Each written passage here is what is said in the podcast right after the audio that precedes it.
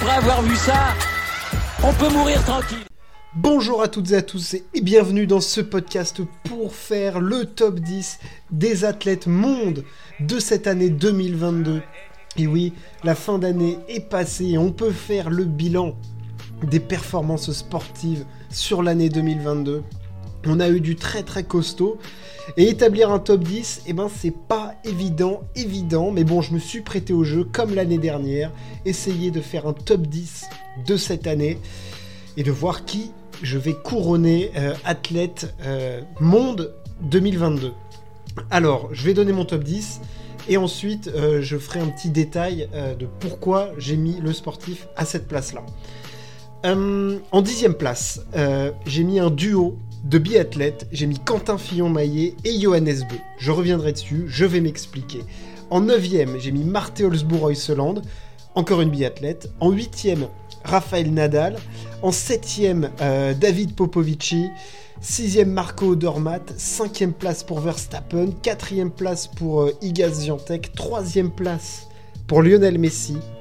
La deuxième pour Remco Evenpool et la première pour Mondo Duplantis qui est donc sacré pour moi athlète monde 2022, meilleur athlète de cette année 2022. Euh, je vais revenir du coup sur le classement en partant des derniers et finir par le premier. Euh, Quentin Fillon-Maillet et Johannes Beu. Euh, ils ont marqué la saison de biathlon à leur façon. Euh, Quentin Fillon-Maillet a dominé la saison de Coupe du Monde de biathlon et a fait des JO sensationnels, deux titres, euh, cinq médailles, enfin une Olympiade absolument folle. De toute façon, les Jeux Olympiques de biathlon ont été marqués par euh, trois biathlètes, que ce soit Marthe Holzbou, Johannes Beu, Quentin Fillon-Maillet, ils ont tous les trois réalisé des performances folles et j'étais obligé de les mettre dans ce classement monde parce qu'il y a eu des JO d'hiver et qu'ils les ont marqués de façon absolument sensationnelle. Je mets Fillon-Maillet et Johannes Beu ensemble parce que je pense que Johannes Beu est un chouille supérieur euh, à Quentin sur les JO, mais que je peux pas occulter ce qu'a fait Quentin lors de la saison de Coupe du Monde. Il fait une saison à 10 victoires, gros globe, du petit globe dans tous les sens.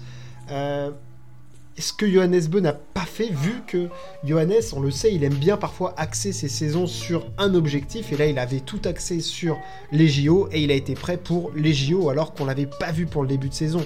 Et c'est vrai que d'arriver à connaître son corps à ce point pour programmer des événements sportifs et être performant à ce moment-là, c'est juste exceptionnel de la part de Johannes. Euh, Marthe Holzbourg-Oiseland. 9ème. Bah, elle, pareil, elle a fait une saison absolument folle. Euh, elle a dominé la Coupe du Monde féminine, elle, du début à la fin. Là où Quentin a mis, entre guillemets, quelques manches de Coupe du Monde à se mettre en route. Elle gagne 8 courses, euh, du coup, euh, sur le circuit, 2 globes, sprint, poursuite. Et sur les jeux, bah, sur les jeux, c'est un récital. Hein. Sur les jeux, c'est médailles partout sauf au relais. Sprint, poursuite, 2 médailles de bronze, victoire sur le relais mixte. Bon, bah, il n'y a rien à dire, hein. elle, est, elle, est, absolument exceptionnelle et je la mets devant les deux hommes parce que euh, je trouve qu'il y a vraiment cette continuité vraiment sur toute l'année 2022, là où Johannes a vraiment fait les JO et euh, Quentin a été, enfin je suis en dessous, c'est très très dur évidemment de, dire elle ils ont été en dessous supérieurs tant les performances ont été absolument euh, sensationnelles, mais j'ai envie voilà, de, marquer le coup sur, euh, sur Marthe Holzbou, qui sur les 4 courses individuelles est allé chercher une médaille. C'est quand même juste hallucinant de faire ça. Euh, voilà, je mets cette petite prime à ça. En huitième, j'ai Raphaël Nadal. Vous connaissez mon attachement à l'espagnol. Euh, c'est même pas une saison de résurrection, c'est une saison qui sort de nulle part pour Raphaël Nadal. Jamais je n'aurais pensé pouvoir mettre Raphaël Nadal dans un classement des athlètes monde en 2022. Enfin, c'est juste hallucinant. la première partie de saison Nadal jusqu'à Roland Garros et cette blessure euh, à Wimbledon, il y a cette fin de saison un peu en autre boudin, mais c'est juste exceptionnel ce qu'il fait.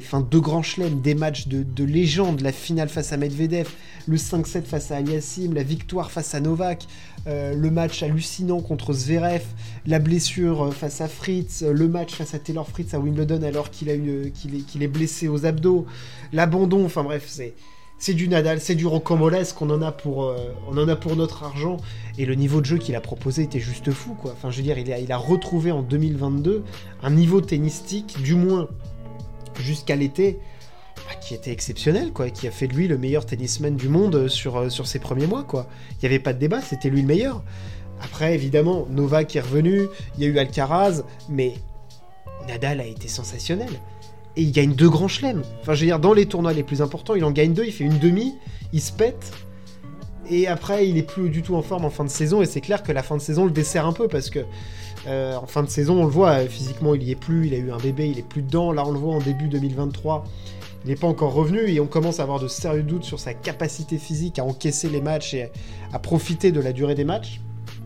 Ça va être extrêmement intéressant. En septième, on a un prodige. Euh, alors il y a pas mal de prodiges hein, dans ce classement, mais là on a un vrai prodige. David Popovici est septième de ce classement. Il a illuminé les championnats du monde grand bassin. Et quand on dit illuminé, c'est illuminé quoi. C'est juste énorme ce qu'il a fait. Évidemment, en plus après, il y a eu les championnats d'Europe à Rome. Mais il a été sensationnel, c'est-à-dire que sur les distances reines de la natation que sont le 100 et le 200 nage libre, cet homme-là, qui n'a que 18 ans, enfin qui a eu 18 ans, il en avait 17 hein, euh, au moment des, championnats du monde, il sort 4 médailles d'or, champion du monde 100-200, champion d'Europe 100-200 avec des records du monde. Il est allé chercher des records du monde de César Cielo. Enfin, je veux dire, c'est juste hallucinant ce qu'il est allé faire. Mais qu'est-ce qu'il nous a fait, David Popovici? Il a été juste fantastique. 4 titres du record du monde. Et c'est en plus, ce qui marque, c'est que c'est dans des voilà, c'est sur des courses qui sont marquantes pour le sport, quoi. Le 100 mètres nage libre en natation, c'est la course reine. Et lui, champion du monde, bam, 47-58. Et après, qu'est-ce qu'il va faire en Europe, à Rome? Il va faire 46-86 Mais attends, mais on est où là? En 200 mètres nage libre, il fait 1 42-97. Non, mais on est dans des temps de, Paul Biederman, du Phelps de la grande époque, de, de, de Yannick Agnel euh, quand il était euh, champion olympique. Enfin, là, on est dans les, dans les sphères tout en haut, quoi. Il est recordman du monde maintenant du 100 mètres nage libre. Euh, je suis obligé de le mettre. Enfin, c'est obligé. Le mec, il, championnat du monde, il, écrase tout. Il a 17 ans.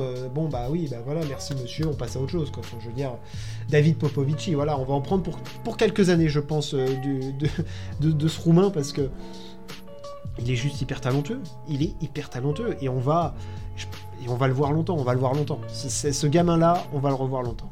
Il y a un gamin, alors c'est plus vraiment un gamin, parce qu'il a 25 ans. Il est suisse. Il est skieur. Il est surdoué. Il s'appelle Marco Odermatt. C'est le nouveau prodige du ski alpin.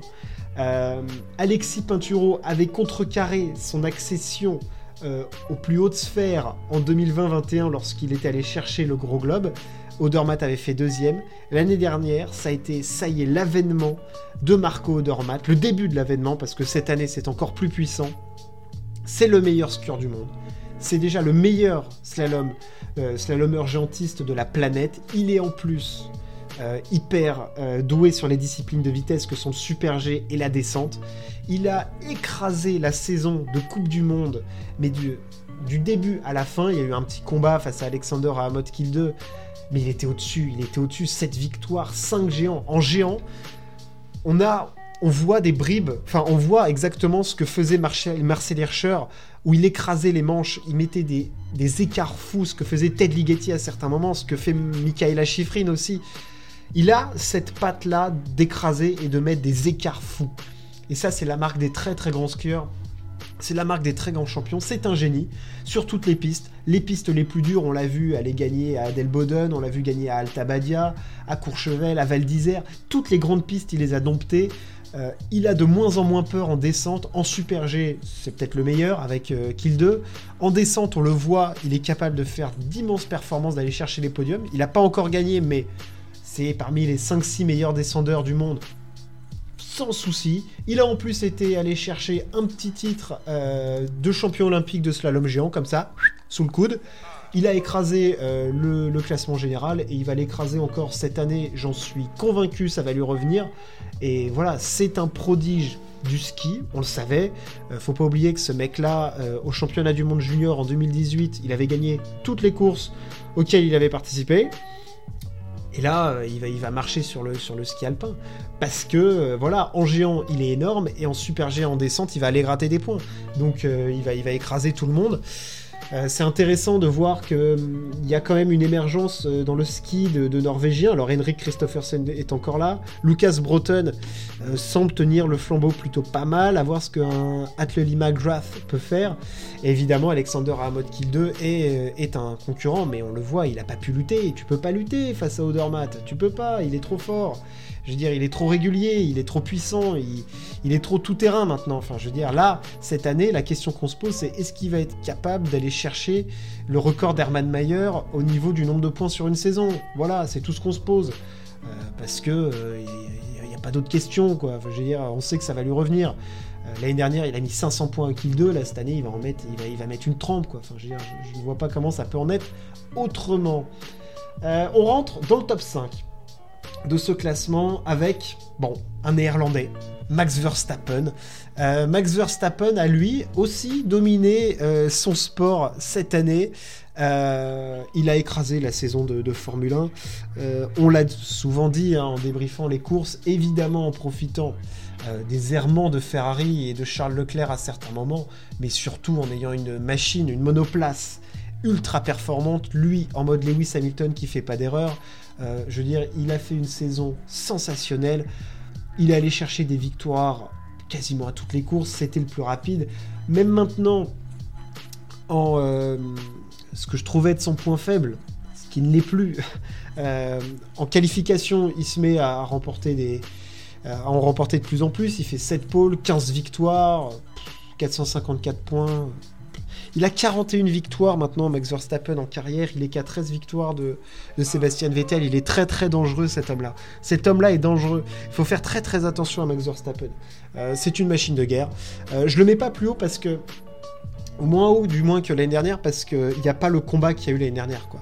C'est-à-dire que statistiquement c'est plus impressionnant que l'année dernière, mais l'année dernière tu avais le combat face à Lewis, tu avais un truc. Si la saison de Formule 1 avait été comme elle a été sur les 3-4 premières courses, ah peut-être que tu peux gratter 2-3 places au-dessus. Mais là je veux dire il, a juste roulé sur tout le monde quoi. je veux dire il avait même plus d'intérêt pour nous. Je veux dire à la, mi-saison c'était plié, c'était mort. Après le Grand Prix de France tu savais que c'était cuit quoi. Parce qu'il y avait la meilleure monoplace et tu avais le meilleur pilote. Max Verstappen a ravagé tout le monde. Il a fait des démonstrations.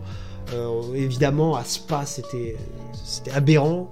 Euh, y a, en Hongrie aussi, par dixième, il gagne. Enfin, je veux dire, à Miami, euh, dangereux. Il est dangereux, cet homme est dangereux. autre sportif très dangereux, à la quatrième place de ce classement, Igaz Viantek. Igaz Viantek est une tenniswoman extrêmement dangereuse pour la concurrence. Elle désosse absolument tout le monde et tout sur son passage. Deux titres du Grand Chelem cette saison pour elle, une série de victoires à plus de 30 victoires au milieu de la saison. Évidemment, il y a des pleurs sur le cours et tout, mais ce qu'il reste, c'est la domination outrageuse d'Iga qui est la meilleure tennisman de la planète, et il n'y a pas de débat. Iga marche sur tout le monde et il n'y a, pas de il y a, rien à dire quoi elle est allée chercher deux titres elle était attendue à Roland Garros elle est allée le cueillir elle n'a que 21 ans ok. Euh, il faut pas oublier qu'elle a aussi gagné, je crois que c'est 4 euh, Masters 1000 consécutifs cette saison, tranquillement, euh, en toute décontraction, voilà, sans se presser. On, va chercher du Masters 1000. Non, c'est une saison de, très très haut niveau pour Igaziantec qui, attendez, je, recompte, elle a gagné 3, 4, 5, 6, 7, 8, 9 titres cette saison. voilà, sans, sans problème. une petite finale perdue face à Kreshikova, mais, mais c'est du très très haut niveau. C'est deux victoires en Grand Chelem. Euh, il y a ce petit accro à Wimbledon. Elle fait quand même demi de, l'Open d'Australie. Elle est numéro 1 mondial. Euh, je veux dire, il y a plus d'écart entre elle et la numéro 2 mondiale qu'entre la deuxième et la 300e mondiale, je crois. Donc bon, c'est dire l'écart qu'Igaz a mis. Alors c'est sûr que cette saison, il y a des joueuses qui vont émerger. On voit une Caro Garcia qui mentalement a passé un cap.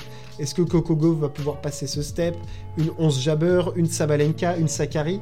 Et surtout, elle va avoir énormément de points à défendre. Donc, sa première place sera en danger. C'est pas dit qu'elle finisse numéro 1 mondial. Si elle le fait, euh, bon, il va falloir commencer à se poser des questions sur les records qui vont tomber dans le tennis féminin. Euh, mais Igaz euh, je suis obligé d'en parler, évidemment, dans le top 10 des athlètes de, l'année elle a marché sur le, sur le circuit euh, WTA. Elle a mis des roustes à tout le monde. Euh, je dire, euh, voilà, il a, pas de. c'est juste exceptionnel ce qu'elle produit sur un terrain de tennis. C'est une petite révolution qu'elle fait hein, par sa puissance, son lift. Euh, voilà, mais c'est marrant parce que c'est une athlète aussi qui, est pleine de failles. Parce qu'on le voit sur un cours, elle peut être mais, mais monstrueuse de domination et à certains moments te présenter une fébrilité qui, qui est assez particulière. Quoi. Enfin, je veux dire, il y a, des, voilà, il y a des moments où tu te dis putain, c'est quand même bizarre euh, de, la voir aussi fragile. Là récemment, on l'a encore vu euh, pleurer sur le cours lors de la United Cup. Bon, voilà, t'as des choses qui peuvent t'interroger de la part d'Igaziantec, mais voilà, Igaziantec quatrième de ce classement. en troisième, Lionel Messi. Alors j'ai hésité à mettre du footballeur, mais je suis obligé de, de le mettre parce que c'est Messi et que la Coupe du Monde est un événement sportif absolument qui dépasse un petit peu les, sphères euh, du sport et voilà, qui touche beaucoup plus. Mais je veux pas euh, m'emporter. J'ai vu beaucoup de classements. Euh, j'ai attendu un petit peu avant de sortir mon classement parce que je voulais voir ce qui sortait un petit peu ailleurs et j'ai vu beaucoup de classements, que ce soit du classement français, du classement mondial, avec du du footballeur en premier sur l'année. Alors, je ne peux pas les mettre en premier sur l'année. J'ai vu beaucoup de Kylian Mbappé sortir notamment sur le top 10 France ça amènera un débat quand je ferai le, top 10 France, mais Lionel Messi est obligé d'être troisième. C'est une année 2022 où il fait 50 matchs, il marque 35 buts, il fait 30 passes décisives, il remporte euh, la Coupe du Monde. Voilà. Déjà statistiquement, c'est très costaud. Mais c'est surtout, euh, il y a l'image surtout derrière ce qu'a fait Messi, c'est-à-dire que Messi, ce qu'il représente pour le foot, c'est au-delà de voilà d'un simple footballeur, c'est-à-dire que c'est une icône, c'est un des trois plus grands joueurs de tous les temps, euh, si ce n'est le plus grand joueur de tous les temps. Il lui manquait un titre et il y a quelque chose, il y a, quelque chose de romanesque dans la façon dont il est allé chercher euh, ce trophée Lionel Messi, parce que il allait guider cette équipe qui était une équipe solide d'Argentine, mais qui n'était pas une équipe hyper talentueuse. C'était lui le guide suprême, un petit peu à l'instar de Maradona. On a vu des côtés un petit peu maradonesques dans Lionel Messi lors de cette campagne, et il a été tout simplement fantastique. 7 matchs, 7 buts, 3 passes décisives. Il marque euh, lors des phases de poule, 8ème, quart, demi, finale. Il met un doublé en finale. Il est à, l'origine du but, euh, du deuxième but. Il marque son tir au but lors de la séance il est absolument exceptionnel et ce trophée vient sublimer tout ça. Donc euh, voilà, évidemment que si Lionel Messi ne gagne pas cette Coupe du Monde, il n'est même pas dans le top 15, évidemment. Mais sa prestation lors du tournoi et le fait qu'il remporte ce trophée le propulse dans les plus hautes sphères parce que c'est un accomplissement énorme, parce que c'est la Coupe du Monde et parce que c'est Lionel Messi. Voilà, et je le valorise à la troisième place. Mais devant, pour moi, c'était intouchable. En deuxième, j'ai un cycliste, un prodige belge de 22 ans, qui a failli voir sa carrière s'arrêter lors euh, d'une classique, euh, le Tour de Lombardie, il est là. Le Remco Show a été lancé en 2022. Remco Evenepoel est deuxième de ce classement. Le Belge a réalisé une saison cycliste de très très haut niveau. Alors c'est une saison cycliste euh, pour Remco qui est pour moi en, en deux parties. Il y a la première euh, jusqu'à euh, la victoire sur Liège-Bastogne-Liège. Parce qu'au niveau du palmarès, déjà, c'est exceptionnel. C'est un grand tour. Il gagne le Tour d'Espagne. Il est champion du monde, qui est le titre suprême pour un cycliste. Il gagne une euh, classique, un des cinq monuments, donc ça c'est énorme. La classique à San-Sébastien, il est troisième du contre-la-montre des championnats du monde. Bref, la saison de Remco est fantastique. C'est surtout l'avènement du prodige. On savait que ce mec-là était hyper talentueux. On ne l'avait pas encore vu à ce point-là. On l'attendait sur les grands tours et les classiques. Il a répondu à tout. Moi, j'avoue que j'ai eu un petit peu peur lors de Tirreno Adriatico, quand je l'ai vu se faire éclater par Pogacar, ou lors du Tour de Pays Basque, que je le trouvais un petit peu juste en montagne, et j'avais des doutes qui étaient légitimes, je pense, parce qu'on ne l'avait jamais vu lors d'une course de trois semaines. Il a répondu à tout ça, il a porté le maillot rouge pendant 16 jours lors de la Vuelta. Il a maté un Henrik Mas qui était en super forme. Et on l'a vu en fin de saison parce qu'Henrik Mas a battu notamment euh, lors du Tour d'Emilie et euh, il fait deux du Tour de Lombardie en tenant la dragée haute à. Donc il était en forme. Donc Remco avait battu déjà un, Henrik Mas extrêmement solide.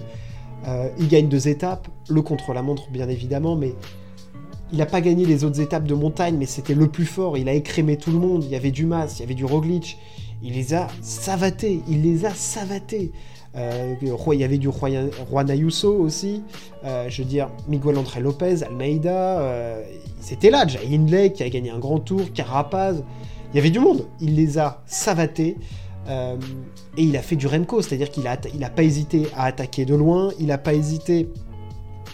Évidemment à faire des raids solitaires cette saison.